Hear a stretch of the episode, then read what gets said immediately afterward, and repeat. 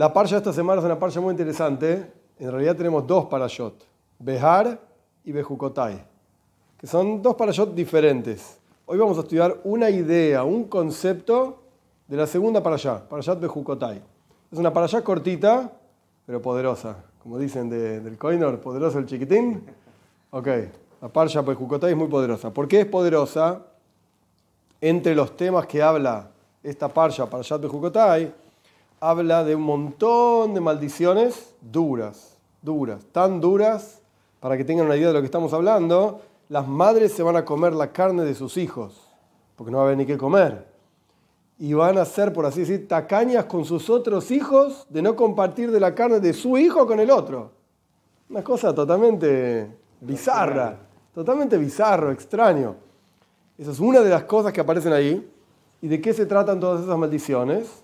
La Torah, el texto lo que dice es, si ustedes, dice Dios, ¿no? Si ustedes no cumplen con mis preceptos y no me prestan atención y no, no hacen lo que yo les digo, ¡pah! Esto, esto, esto y aquello. Bien. Punto número uno, todo esto ya pasó. Ya ocurrió todas esas maldiciones que el sábado, Dios mediante, vamos a leer. Todo esto ya pasó. ¿Cuándo pasó? En la destrucción del primer templo. Fue terrible el, el Tanaj, la, digamos, la, la misma tiene algunas descripciones, nuestros sabios cuentan, Yosifun, Fabio Josefo cuenta, yo qué sé, fue terrible, fue algo terrible. Ok, listo, ya pasó. Pero no dejan de ser maldiciones que están escritas en la Torá. Y la Torá es eterna, quiere decir que algo de eso se aplica para nosotros también.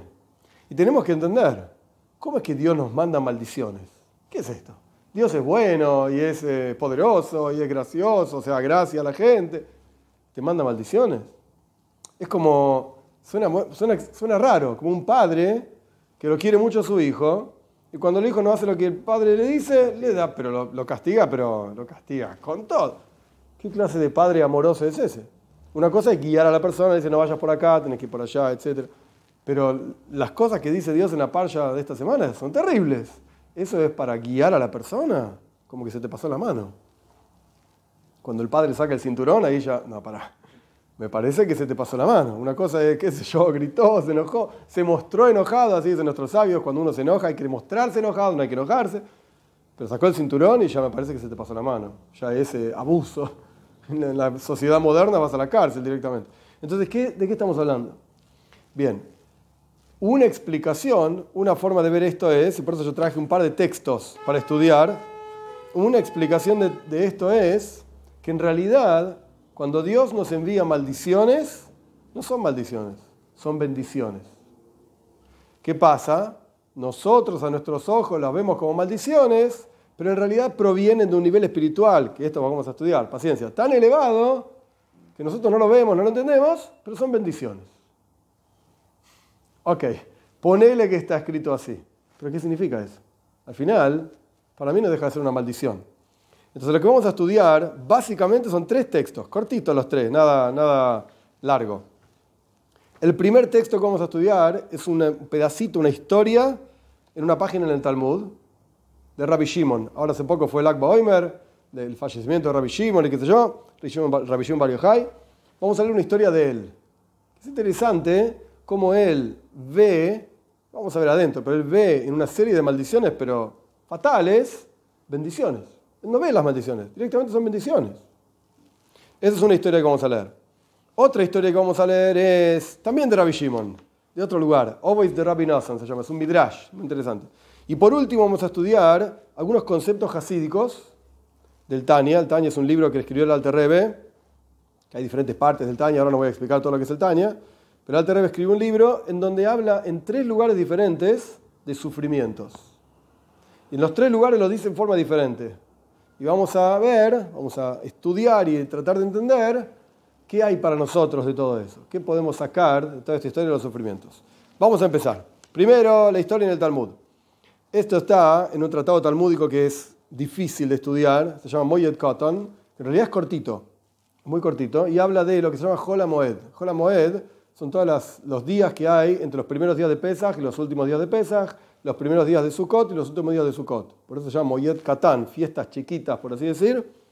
Y al final de este tratado se habla de duelo, las leyes de duelo, entierros, muertes. Es es durísimo. Pero dentro de toda esta historia de, las leyes hay la siguiente historia. Rabbi Shimon, yo no, no, tengo ahora la otra página, en la página anterior decía los nombres de los sabios, que no me los acuerdo ahora y no los, no los anoté. Pero Rabbi Shimon vio que venían dos sabios y le dijo a su hijo, Rabbi Elazar, hey, esos dos que están ahí son tzadikim, son justos, son personas muy especiales. Anda y que te den una braja, una bendición. Anda a pedirles una bendición, ¿ok? Y Rabbi Elazar, el hijo de Rabbi Shimon, fue y les pidió a estos dos tipos una bendición. ¿Qué le dijeron los tipos? Ahora sí, vamos al texto. Mi papá me dijo, el texto está en arameo, así que no lo voy a leer. Mi papá dijo que venga a ustedes para que me den una braja, una bendición. Entonces estos dos rabinos le dijeron así, presten atención, que sea la voluntad de Dios que siembres y no coseches, que ingreses y no saques, que saques y no ingreses, que se destruya tu casa y tengas que ir a vivir en la casa de otro, en un, eh, eh, como, como huésped en la casa de otro. Que tu mesa esté totalmente confundida y no veas el año nuevo. Así le dijeron estos dos rabinos a Rabbi Elazar. Y Rabbi Elazar se sintió. ¿Qué es esto? Sí, claro. Cuando llegó Rabbi Elazar a hablar con su padre, el padre le preguntó: Nunu, ¿qué te dijeron? Contame las brajot, las bendiciones. Y Rabbi Elazar le contestó: No solamente no me dijeron bendiciones, sino que me hicieron sufrir, me mandaron. Terrible. Entonces Rabbi Shimon preguntó, para, para, para, ¿cómo es esto? ¿Qué te dijeron? Relatame lo que te dijeron. Entonces Rabbi Laza dijo, me dijeron así, así, así, toda esta cosa. Y Rabbi Shimon le contestó, ah, eso, son todas bendiciones, dijo Rabbi Shimon. Eh, Rabbi mira, ¿de qué estás hablando? Y Rabbi Shimon le explicó una por una. Y dijo así, que siembres y no coseches, o sea, que tengas hijos y que no se mueran. Tipo, que no se mueran en tu vida. Pues tú vas a sembrar, pero no vas a cosechar. Esa fue la primera. La segunda, que ingreses y no saques, es decir, que ingreses novias, o sea, que tus hijos tengan esposas, se casen y que no se mueran sus hijos. Que vos ingreses a tu casa a alguien nuevo, una esposa, a tus hijos, y que tus nietos no se mueran. Entonces no los tenés que sacar, por así decirlo, al cementerio que saques y que no ingreses, que tus hijos, que tengas hijos, perdón, que o sea, que salgan entre comillas de tu esposa, que tengas hijos y que no se mueran, perdón, que, perdón, eh, traduje mal, que saques y no ingreses, que tus hijas se casen, antes eran las, los, tus hijos se casaban y traías nueras, ahora que tus hijas se casen, por eso las sacás de tu casa y que no vuelvan, o sea, que no se mueran sus maridos, de manera tal que tengan que volver a, vivir a tu casa. Que se destruya tu casa y tengas que asentarte en una, como huésped en algún otro lugar, porque este mundo en realidad no es más que una especie de hotel. Estamos de paso acá. ¿Qué pensás? ¿Que vivimos toda la vida acá? Estamos de paso acá. Entonces, que vos puedas asentarte realmente en el mundo por venir, que vivas de huésped en este mundo, que no se destruya tu casa, o sea, que no vivas en este mundo necesariamente porque es un mundo que es pasajero y que en el mundo por venir, ahí, realmente tengas tu casa. De vuelta, en las palabras del texto, porque este mundo no es más que una casa de huéspedes y ese mundo, aquel mundo es tu casa, como está escrito, esto es el Salmo interesante, es el Salmo 49 que se lee en un entierro, es muy duro, es un salmo muy duro. El salmo dice, entre otras cosas, Kirban Bateimoy, Le Oilom, sus, traducción literal, sus cercanías o sus interiores, que no se, entiende qué es, serán sus casas por siempre. Y nuestros sabios dicen, no leas, kirbam, sino kibram. La tumba de la persona, esa es la casa por siempre. Porque ahí, ahí vas a vivir. Entonces, que se destruya tu casa significa básicamente que en la tumba no sufras y vivas en el mundo por venir, donde está la verdadera vida. ¿Y qué significa que se destruya tu mesa? Que está llena de hijos e hijas entonces es un lío terrible. Decís, hola, y están todos hablando, pasándose los platos, pásame esto, dame aquello. Entonces tu mesa va a ser algo, una confusión. Y que no veas el año siguiente, ¿qué significa? Que no se muera tu esposa y no tengas que casarte con otra esposa. De manera tal que con tu esposa pueda, no, no veas el año siguiente, o sea, no tengas que cambiar de esposa año tras año, porque se va a morir. Esa es la forma en que Rabbi Shimon le explicó a Rabbi Elazar las terribles maldiciones que le dijeron los otros dos. Le dijeron, son todas bendiciones, son todas brajot, son todas bendiciones. Esto es historia número uno. Quiere decir, ¿qué sacamos de esta historia? Que en todas las cosas en la vida vos no podés ver lo que te pasa como algo bueno o como algo malo. Depende de la perspectiva que vos le pongas. Sin importar qué. Próxima historia. Muy interesante esta historia. Esto está en un Midrash. Shabbos de Rabbi en realidad esto es una, una, parte de la Mishnah, no importa. Una historia de Rabbi Shimon Ben Yochai también. Él, su, su, vida era el estudio de Torah. Pasaba todo el día estudiando Torah, pero años 150, 170 o 200 de la era común. Rabbi Shimon. Pesos más, pesos menos, 200 de la era común. Una historia con Rabbi Shimon Ben Yochai que visitaba a los enfermos. De vuelta, su vida era estudiar Torah, pero para cumplir mitzvot, ¿qué hacía? Visitaba enfermos, que es una mitzvah muy grande. Es emular a Dios, impresionante. Y una vez encontró una persona que estaba todo hinchado, como que estaba realmente enfermo, muy mal, estaba tirado en la cama y tenía problemas intestinales. El tipo la estaba pasando muy mal. Y vino Rabbi Shimon, viste, a visitarlo. Hola, buen día, ¿cómo estás? Y el tipo estaba tan pero tan mal que maldecía a Dios constantemente. Una y otra vez, una y otra vez. Y Rabishima estaba parado ahí. Y se sintió mal. Porque el tipo este estaba maldiciendo a Dios, blasfemando y qué sé yo, qué sé cuánto. Entonces Rabishima le dijo así, Reika, sos un vacío. Sos, sos un asco. Le das asco, le dijo Rabbi Shimon al tipo este. Tendrías que pedirle misericordia a Dios por vos. Y en lugar de pedirle misericordia, estás blasfemando, estás maldiciendo a Dios. Sos un tonto. ¿Qué haces?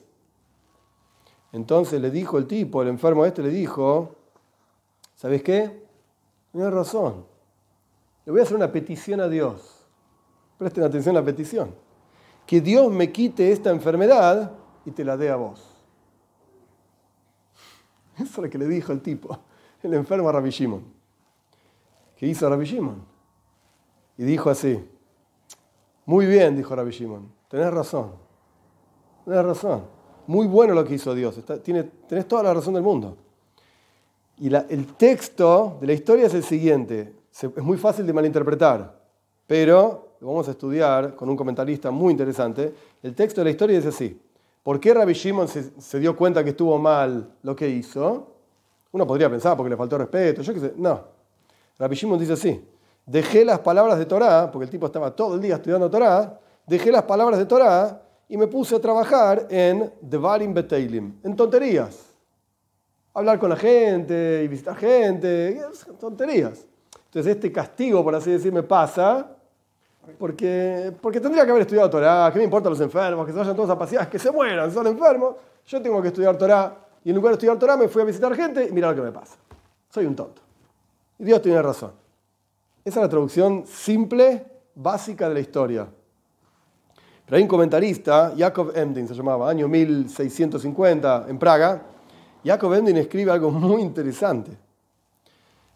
¿Qué eran las Dvarim Beteirim, las palabras de tonterías, de pavadas que estaba diciendo Rabbi Shimon? No es que dejó de estudiar Torah y se puso a hacer tonterías. Las tonterías son lo que le dijo al tipo este. Si vos vas a visitar a un enfermo y el tipo se siente mal, ¿qué lo vas a, rebuke, ¿cómo se dice? Advertir. No, ¿cómo te comportás así? ¿Cómo ¿Te pusiste en el lugar del otro? ¿Entendés lo que le está pasando? No entendés lo que le está pasando. Entonces lo mínimo que puedes hacer es decirle, bueno, Dios va a ayudar, ya va a pasar, va a estar bien, te, entiendo, me pongo en tu lugar y es, doloroso, etc. En lugar de eso, Rabbi le dijo, hey, ¿por qué maldecís? ¿Por qué, no, ¿Por qué no pedís a Dios que te ayude? Entonces, esto es lo que la nueva lectura de la historia no es que Rabbi Shimon dijo, ah, yo tendría que haber estudiado Torah todo el día y me puse a, lidiar con enfermos. La, lectura nueva de la historia es, claro, yo le dije cosas que no tenía que decirle a este tipo. Y por eso me pasa lo que me pasa. Entonces, ¿qué vemos de este? ¿Se entiende lo que estoy diciendo? ¿Qué vemos de esta historia? De la historia en el Talmud vemos, ojo, todas las maldiciones, cosas terribles en la vida, no necesariamente son maldiciones. Si vos lo ves con otros ojos, pueden ser brajot. Bendiciones. De la segunda historia vemos, ojo, porque de vuelta, de acuerdo al enfoque que vos veas las cosas, vos podés decir, ah, que se mueran todos los enfermos. ¿Para qué me vine acá? Me quedo estudiando Torah. O lo ves de otro lado y podés decir, claro, Dios me mandó esto a mí para enseñarme a mí, dice Rabbi Shimon, que no era poca cosa que lo diga Rabbi Shimon, para enseñarme a mí que estuvo mal lo que yo hice. Esa enfermedad me corresponde a mí porque estuvo mal lo que hice. Entonces, no es que se estaba, digamos, lamentando, uy, ahora me voy a enfermar. No, en realidad está bien, porque mi actitud no fue la correcta. Por así decir, entre comillas, me lo merezco. Es lo que corresponde. Y no vemos que Rabbi Shimon se lamentó de que le toque esa enfermedad, enfermedad ni nada por el estilo. Rabbi Shimon lo único que dijo es, oh, tendría que haberme estudiado sentado a estudiar Torah en lugar de, de venir a visitar a este tipo. Pero en la práctica, lo que el tipo le dijo, que te pase esto a vos, Rabbi Shimon no le negó. Le dijo, no, ¿cómo me decís una cosa así? No dijo nada. Como quien dice en, criollo, se la comió. Ok. Entonces vemos que hay diferentes perspectivas para entender los sufrimientos. Son brajot, son bendiciones, son cosas que te mereces. ¿Para qué están ahí los sufrimientos? ¿Por qué no vivimos todos una vida buena, linda, agradable? ¿Qué tenemos que sufrir? Y cada uno tiene sus sufrimientos, cada uno en su nivel, en su lugar, en su mundo, en su vida. Y uno nunca puede decir, ah, yo sufro más que vos. ¿Qué sabes? Quizás para el otro, no sé, perder un negocio millonario es un sufrimiento, y para este, Dios libre y guarde, una enfermedad es un sufrimiento, y para el otro, yo qué sé, le chocaron el auto es un sufrimiento. Uno, hasta que no se pone en los zapatos del otro, no puede saber nunca cómo experimenta el otro lo que le está pasando. Puede ser que sea realmente terrible, y vos mirás y decís, por favor, ¿por eso llorás? Stusim. Hay gente que sufre por cualquier cosa, ¿no? Pero oh, nosotros en el judaísmo vivimos sufriendo. Esto es un sufrimiento. ¿Vos le decís por el grupo del coro? Nacimos para sufrir. No, pero todos sufren. Quechen, ¿viste? Quechen en Yiddish, quechen, nos quejamos. ¡Ay, me duele! Nacimos para sufrir. Bien, en base a esto, vamos a ver, de vuelta, tres lugares en el Tania. Esto es un pedacito de una charla del Rebe sobre, sobre los sufrimientos. El Rebe plantea que en el Tania, en un libro del Alter Rebe, hay tres lugares donde se habla del mismo asunto, sufrimientos. Y en los tres lugares se habla de forma diferente. Y un poco a partir de las historias que leímos, podemos entender una perspectiva diferente, simplemente para tener en cuenta. Porque la realidad es que sufrimos, todos sufrimos y el mundo fue creado de esta manera. Porque si todo fuese color de rosa y todo lindo, entonces nadie realmente se acercaría a Dios. ¿Para qué lo necesitas a Dios? No estoy diciendo que a Dios lo necesitas por los sufrimientos nada más. No, ale va y ojalá sea todo bueno, igual te acerques a Dios. Pero la cuestión es que el verdadero libre albedrío está cuando hay situaciones lindas y situaciones que no son lindas. Y ahí podés elegir cómo querés vivir tu vida. Si todo es lindo o si todo es malo, para el caso lo mismo, no podés realmente elegir qué tipo de vida querés vivir. Entonces, a lo que me refiero es lo siguiente. Dios nos da, nos plantea un mundo en el cual pasan cosas buenas y cosas que no son tan buenas. ¿Para qué? Para que nosotros aprendamos a navegar por ese mundo y saquemos algo de esos sufrimientos. ¿Qué sacás? Ok, tres ideas diferentes. En tres lugares en el Tania se habla de los sufrimientos. El primer lugar es en el capítulo 26. ¿Qué dice ahí de los sufrimientos? Que en realidad provienen de un nivel espiritual extremadamente elevado de Dios y no se pueden revelar aquí abajo como algo bueno, sino que se revelan como algo malo. Y en la práctica, en el futuro por venir, cuando venga Moshiach, vas a ver las cosas buenas que había dentro de esto. Es como si dijésemos un ejemplo nada más. Entonces, una idea nada más. Un ejemplo es como un padre que le quita al hijo algo. Que el padre, porque es adulto, sabe que esto no es bueno para el hijo. Pero el chico es un niño. Yo qué sé, ya comió cinco chupetines y le agarró el número seis y el padre se lo sacó. Seis chupetines uno atrás del otro no te va a hacer bien. El padre sabe esto y el chico sufre. Ok, cuando seas grande, vas a entender por qué no te podés comer seis chupetines uno atrás del otro. Y si hubiese visto que agarraste cinco, te hubiese sacado antes también alguno. No lo vi, el sexto no te lo voy a dar. ¿No lo vas a comer? Es un ejemplo nomás, no sé si los chupetines se bien o no, y no importa. Es un ejemplo. Y de vuelta, el chico sufre. Y en ese momento, pero sabemos que es un bien que el padre le está haciendo al niño, y es un bien que el niño no lo puede entender. No hay forma que lo entienda. El chupetín es rico, quiero más. No. Proviene de un lugar, esto es lo que quiero decir, tan elevado que el chico no lo puede entender. Estos sufrimientos que Dios nos manda provienen de un lugar tan elevado que no se revelan en este mundo como algo bueno, sino como algo malo. En el futuro vas a ver, cuando venga Mashiach, vas a ver qué hay de bueno en esto. Ok, esto es una explicación de los sufrimientos. Hay una historia. La- parcha esta semana habla de sufrimientos, claro, seguro. Este es un, un lugar. Hay una historia de Rabbi Akiva famosísima, famosísima. Rabbi Akiva decía, Kol de Abid Rahman le Abid. En, en resumen, la conté mil veces. Todo lo que Dios hace, lo hace para bien. Rabbi Akiva se fue de viaje y se llevó un gallo para que lo despierte la mañana, una vela para estudiar Torah a la noche y un burro para que cargue los libros y las cosas. Y llegó a un pueblo, es conocida la historia, llegó a un pueblo y quería dormir en algún lado porque estaba oscureciendo y nadie le daba lugar para dormir. No tuvo otra que salir del pueblo y eh, buscar un arbolito ahí cerca del bosque. Y Rebequía decía, no, no, todo lo que Dios hace lo hace para bien. Yo qué sé, por alguna razón no dormí en el pueblo. Se sentó ahí, puso su velita, la gallina, el gallo, qué sé yo, y el burro, ató el burro en el árbol y se puso a estudiar. Y en eso aparece un gato montés, no sé qué cosa, y se come a la gallina o el gallo. Y Rebequía dice, oh, todo lo que Dios hace lo hace para bien. Al rato viene, no sé, algún otro animal, yo qué sé, un león, no sé, ponerle cualquier animal, no me acuerdo, y se come al, al burro. Oh, todo lo que Dios hace lo hace para bien. Y al rato sopla un viento, le apaga la vela. Oh, todo lo que Dios hace lo hace para bien. Y al rato escucha que en el pueblo que estaba al lado, él estaba en las afueras del pueblo, había fuego, lío, mucho ruido, qué sé yo, y cerca de él, porque estaba cerca del camino, estaban pasando todas las personas del pueblo que estaban yéndose como esclavos, capturados como esclavos, cautivos, de un grupo de ladrones que entró al pueblo y afanó todo, robó todo, etcétera, etcétera. Entonces y Rabbi Akiva dijo, ah, si tenía la vela, me veían. Si tenía el, bu- el burro, rebunda. Si tenía el, el gallo, cacarea, hace ruido. Y por eso no me dejaron dormir adentro. Todo lo que Dios hace lo hace para bien. En el momento no vio la cosa buena. ¡Eh! Se apagó la luz. Pero en realidad es para bien. En un futuro vas a ver qué hay de bueno en esto. Este es el lugar número uno. Lugar número dos en el Tania, donde habla de los sufrimientos. Es una carta del Alter Rebbe. En este otro lugar es un poco más complejo. El Alter Rebbe dice, mira, ¿estás sufriendo en tu vida? Revisa tus acciones. Revisa lo que haces, cómo vivís. Por algo deben venir las cosas. Que esto es similar a la historia que vimos de Rabbi Shimon, que por cuánto te comportaste mal con este tipo enfermo, y bueno, ahora aprendiste una lección. Ahora aprendiste una lección. Entonces tenés que revisar tus acciones. Tenés que pensar, este es el texto en el Tanya, es muy interesante, cómo un, gran rey está lavando los excrementos de su hijo único. Y como está escrito, es un paso, es un versículo, no es una historia que se le ocurrió al Alter Rebbe, ¿acaso será, esto es un versículo en Ishaya, acaso será cuando Dios lave los excrementos de las hijas de Zion, etcétera?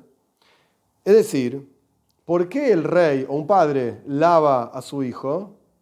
Porque el hijo está sucio y es necesario lavarlo para que esté bien. Pero en el momento que lo está lavando, le tira agua por acá, agua por allá, la toalla por acá. Y el nene está llorando. No entiende qué pasa. Me manosean para acá, me manosean para allá. Y no está buena la experiencia, digamos. Pero en realidad, el padre está, haciendo algo bueno. Lo está lavando. ¿Y por qué? Esta es la, la clave de la cosa. Porque el padre lo ama a su hijo. Lo quiere un montón. Y no quiere que esté sucio, no quiere que esté mal. Por eso lo manosea, lava para acá, para allá, lo tira por un lado, para el otro, le pone el agua en el tuje, para que esté bien. Entonces, si la persona meditase en el impresionante amor que tiene Dios por nosotros y nos lava a través de los sufrimientos, nos lava de toda la roña que tenemos, entonces, a través de que nosotros pensemos en ese amor que Dios tiene por nosotros, así como el agua refleja un rostro como si fuese un espejo, nosotros sentimos el amor de Dios por nosotros, nosotros empezamos a sentir amor por Dios. Y ese amor que nosotros sentimos por Dios, por así decir, quita esos sufrimientos. Los hace sacar de manera tal que Dios se comporte con nosotros con un amor, pero no amor que se ve como sufrimiento, sino un amor posta, un amor verdadero, con regalos, con sonrisas, que sea lindo, por así decir, una experiencia linda. Este es el segundo lugar donde el Alter Rebbe explica el concepto de los sufrimientos. ¿Por qué tenemos sufrimientos? Y porque seguro que te portaste mal en algún momento. Algo que no estaba bien hiciste. Seguro. Buscá. Buscá en tu interior. E imagínate que Dios te está lavando con esos sufrimientos. Y no te lava porque no te quiere, al revés, te lava porque te ama, porque te quiere. Entonces esto debería despertar en vos amor a Dios. Sufrimiento que es una enfermedad, por ejemplo. Por ejemplo. Por ejemplo. Este es el segundo lugar. Ahora bien, este segundo lugar es un poco mejor que el anterior. En el lugar anterior, el Alter dice, bueno, en el futuro por venir, cuando venga Moshiach, como quien dice, Has Dios libre y guarda hablar así. Pero el, el concepto es, bueno, el día del arquero te vas a dar cuenta de lo que pasó. ¿Y cuándo viene? Yo qué sé. Bueno, en el futuro por venir, espera. que sea pronto, pero no sé, espera. Ahí vas a ver todo lo bueno que Dios estaba haciendo por vos. Pero en el momento la está pasando re mal y no sabes por qué. En la segunda opción, cuando la persona desarrolla amor a Dios, ese amor que uno muestra por Dios, hace cambiar los sufrimientos, Dios se comporta con uno con buenas cosas. Pero dice el Rebe, todo muy lindo, o sea, de vuelta, en el anterior tenés que esperar hasta que venga Moshiach para ver qué pasa. En este no tenés que esperar nada, pero tenés que hacer un trabajo interior de pensar que Dios en realidad me está lavando de mis cosas malas y Dios en realidad me quiere mucho, entonces yo lo quiero mucho y esto va a hacer que lo sufrimientos... Bueno, sentate y pensá en Dios, dale. Una vez otra vez. Los sufrimientos no dejan de ser sufrimientos. ¿Bien? Entonces el Rebe trae el tercer lugar donde aparece la idea de los sufrimientos en los escritos del Alter Rebbe. El Alter Rebbe dice, mira, tenés que saber que los sufrimientos son pruebas de Dios. Dios te está probando. A ver, ¿qué haces cuando la pasas mal? Hay una historia en el Talmud, no tiene que ver directo con esto, pero es interesante para entender de lo que estoy hablando. Hay una historia en el Talmud, larga, en Talmud Avodah Zarah, al comienzo, sobre Dios trae Mashiach y el juicio con todas las naciones y qué sé cuánto, y las naciones se quejan. ¿Por qué no nos diste la Torá? ¿Por qué no nos diste profetas, oportunidades? Danos una oportunidad más. Vamos a ser buenos. Las naciones quisieron sufrir al pueblo de Israel, yo qué sé. Entonces Dios dice, ok, te voy a dar una oportunidad más. Te voy a dar una mitzvah. Y el Talmud lo llama mitzvah kala, una mitzvah fácil. La mitzvah de Sukkah. Sukkot, es lindo. Haces la Sukkah, te sentás en la Sukkah y comes al aire libre. Está todo lindo. Fácil, es una mitzvah muy fácil. No hay que hacer muchas cosas. Construir la Sukkah y te sentás adentro a comer. Vayan a cumplir la mitzvah de Sukkah. Entonces, las naciones del mundo van y hacen la Sukkah están re contentos comiendo la Sukkah. Y el Talmud cuenta, Dios hace, saca el sol de su cobertura, hace que sea un calor tremendo, insoportable. Calor insoportable. Entonces la gente sale de la azúcar, patea la azúcar, sale de la azúcar y dice, tomátela, esto es imposible, judaísmo. No va ni para atrás ni para adelante. Y bueno, Dios sigue con su juicio, digamos, en la época de Moshiach, que yo qué sé. Esta es la historia en el Talmud. Y los comentaristas preguntan, de hecho el Talmud pregunta, momento, ok, los no judíos no cumplieron con su mitzvah, que, Dios les dio, pero en realidad Dios les complicó la vida. Hizo que haga mucho calor y nadie quería estar sentado en la azúcar si hacía mucho calor. Entonces, ¿cómo es esto? ¿Lo Dios los engañó? Y la respuesta es lo que estamos viendo acá. No, no, no, no entendés. Dios los probó. Cuando hace mucho calor, o por ejemplo cuando uno está sentado en la azúcar y llueve, tenés dos opciones. Una es salir de la azúcar y decir, Dios no quiere que yo esté sentado en la azúcar. De hecho, el Talmud en Zucca dice justamente que cuando está lloviendo en la azúcar es como cuando vos le llevas a tu amo, sos un esclavo, ¿sí? le llevas a tu amo un vaso con agua y ¡puf! te lo tira en la cara. No quiero tu vaso con agua. No me gusta lo que estás haciendo por mí. Pero bueno, tenés dos opciones. Salir del azúcar y lamentarte que no podés cumplir esta mitzvah o salir del azúcar y patearla. Ah, esto es una porquería, yo me voy de acá. Entonces el problema no es que Dios hizo que haga mucho calor y la gente dijo, ah, no sé. El problema es que patearon la azúcar. Y dijeron, esto es una porquería. No se puede vivir con las mitzvot. Es demasiado. Entonces al final es una prueba. ¿Dios complicó las cosas? Sí, claro. Dios te complica la vida y hace que sufras. Pero es una prueba, dice el Rebe. El Alter Rebe lo, escribe así, el Rebe lo está trayendo acá. Es una prueba. A ver si la persona se dedica a los asuntos del mundo y por lo tanto la falta de dinero, la falta de salud, etcétera, le resulta un sufrimiento. O si la persona se dedica a Dios y no le importa tanto lo que pasa con el mundo material. Este tercer consejo que da el Alter Rebbe es mejor que los anteriores. En el primer consejo tenés que esperar hasta que venga Moshiach para ver las cosas buenas. En el segundo consejo, uh, tenés que pensar y pensar y darle vueltas y vueltas. Este consejo, en realidad lo único que tenés que hacer es pasar la prueba. Saber que esto que te está pasando es una prueba de Dios y superarla. E incluso, dice el Rebe, con un poquito de sufrimiento ya está. Una pequeña prueba, Dios ya ve qué pasa con tu vida. Dios sabe todo, no necesita probarte. Uno mismo se da cuenta de dónde está parado a partir de la prueba. Pero aún así, en este tercer consejo, tenés que pasar la prueba. Y no todos pasamos la prueba. Entonces, al final, los tres consejos que nos da la Alterrebe en el Taña sobre los sufrimientos, los tres les falta algo. O porque tenés que esperar mucho tiempo, o porque tenés que pensar mucho para realmente cambiar ese sufrimiento por algo bueno, o porque tenés que pasar pruebas. ¿Y quién quiere pasar pruebas? No me pruebes y ya está. De hecho, decimos en el rezo todos los días a la mañana, no me, no me traigas pruebas, Dios. No quiero. Deja, está todo bien. Entonces el Rebe concluye que esto es lo que podemos ver justamente de la primera historia que yo traje del Talmud, cuando Rabbi Shimon vio las maldiciones que le dijeron los rabinos a su hijo como bendiciones. No había maldiciones, no había sufrimiento, problemáticas, solamente cosas buenas, veía solamente lo bueno. Entonces el Rebe dice, cuando uno estudia las enseñanzas de Rabbi Shimon Bar Yochai, uno estudia lo más profundo de la Toira, Hasid, etc., inmediatamente se da cuenta que en realidad todo lo que pasa no es más que bueno. No es que uno tiene que esperar, uh, no es que uno tiene que esperar a que pasen, a que venga Mashiach, no es que uno tiene que pensar y cómo es esto, no es que uno tiene que pasar la prueba. Simplemente cambiar, el enfoque. Míralo desde otro lado y te vas a dar cuenta que acá no hay problemática, no hay sufrimiento, de ninguna manera. Ok, esto es lo que el Rebe explica.